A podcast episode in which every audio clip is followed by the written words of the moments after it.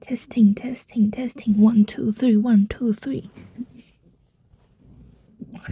OK，差不多吧。我们差不多该聊聊天了吧？多久没聊天了？多久没聊天了？啊啊！总之呢，来报备一下最近，对，不是最近，嗯，in the very beginning，在最开始，第一个大主题，我看一下我整理的叫焦虑背包客栈，D card，哭哭，这边应该算是到澳洲墨尔本的。第一个礼拜吧，从墨尔本机场下来后，干了啥？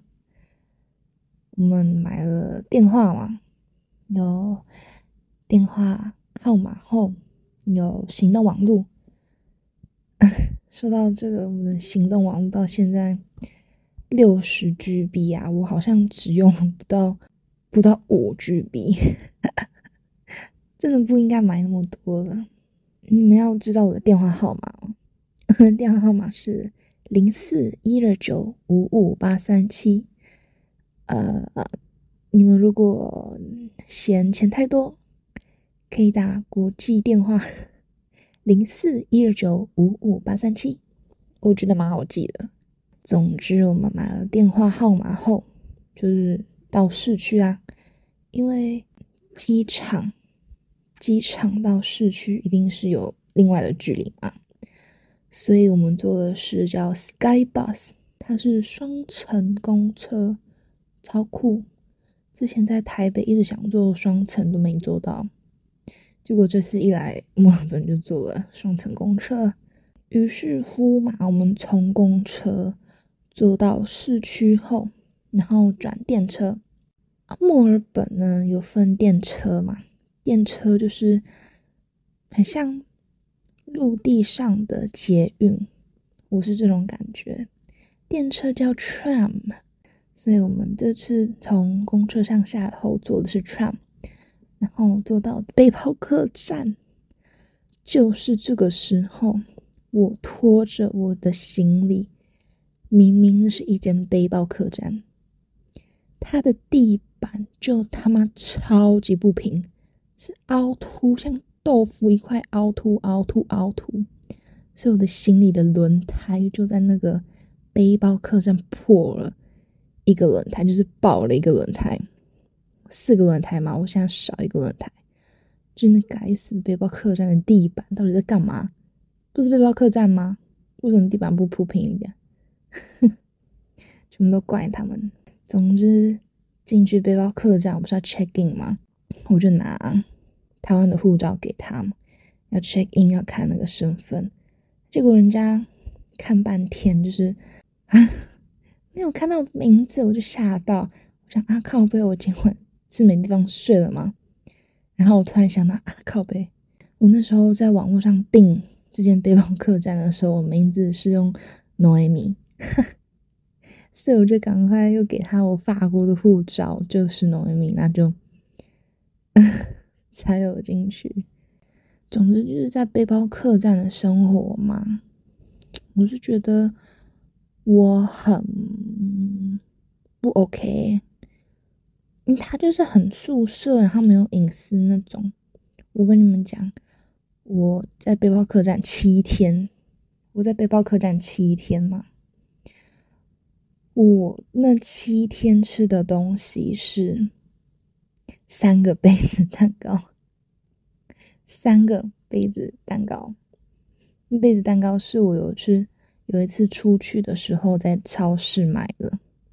我那七天就吃三个杯子蛋糕，然后喝水，喝很多水啊。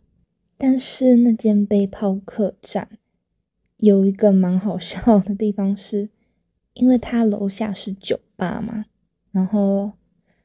应该是五六日，不对，应该是每天，每天的五点就会开始全部广播，广播说哦，现在已经是五点啦。楼下的酒吧好像五点之后开始有一些特特价之类，所以广播说：“嗯，现在是五点多了，然后楼下的酒开始打折啦。今天是个很棒的日子，嗯，你们不应该。”他就开始数落人，你知道吗？我想不到有什么活动比下来酒吧更好的，就是你不应该待在 房间里面，不如下来喝个酒吧。我在下面等你的那个广播，逼人下去喝酒。我跟你讲，我一次都没有下去。我那七天基本上就是睡觉，睡醒，在澳洲的找工作的 A P P Seek 上面投一些履历，然后，但是我每天会逼自己就是出去走走，看一下什么的。后来其实。在 Seek 上面找工作真的是找到很有挫折感，因为就一直没有回嘛，就是投了履历之后一直没有收到进一步的消息，没有收到消息后就觉得天哪，是不是我的履历有什么问题啊？我太废呀，大家不想要录取我之类的。不过后来上网查了之后，好像是大家在 Seek 上面。Seek 都被说他们回复的很慢，后来是知道这一点才心情比较好一点。可是知道这一点的时候，已经大概是我来澳洲的第二个礼拜，所以第一个礼拜真的蛮难熬的。在 Seek 上面找工作，大概两三天后，我就想说啊，我来找房子，你来找一下好了。所以也开始每天都在华联书社团看看有什么房子。最后我看到一间喜欢的，是一个，它是叫学生宿舍，它的床旁边就是一个很大的窗户。我喜欢大窗户，我就跟那个女生聊嘛，聊房子的状况，房子的租的价钱，然后也有问他说，哎，不过我是打工度假签。他叫学生宿舍是规定一定要学生才可以住吗？他那时候也是跟我说，他们就是这方面管的不是很严格，所以就没有关系。所以网络上讲一讲之后，我们就约去看房嘛。然后看房那一天就也不错，蛮好的。房间虽然不大，但是就是有床嘛，有书桌，外面也有小厨房跟厕所。所以都还行，然后宿舍建筑里面有很多那种公共的空间什么读书室、自习室、有乐器房，然后洗衣机之类的都很齐全。所以看隔天就跟他要交屋了，结果是到交屋当天，我们去柜台。就有讲到啊，他们跟我要我的学生签嘛，我说嗯，我是打工度假签，他们就很正色说，哦，我们这里是只有学生可以签哦，就是只有学生可以住的。然后我心想，What the fuck？不是跟我说打工度假签也可以吗？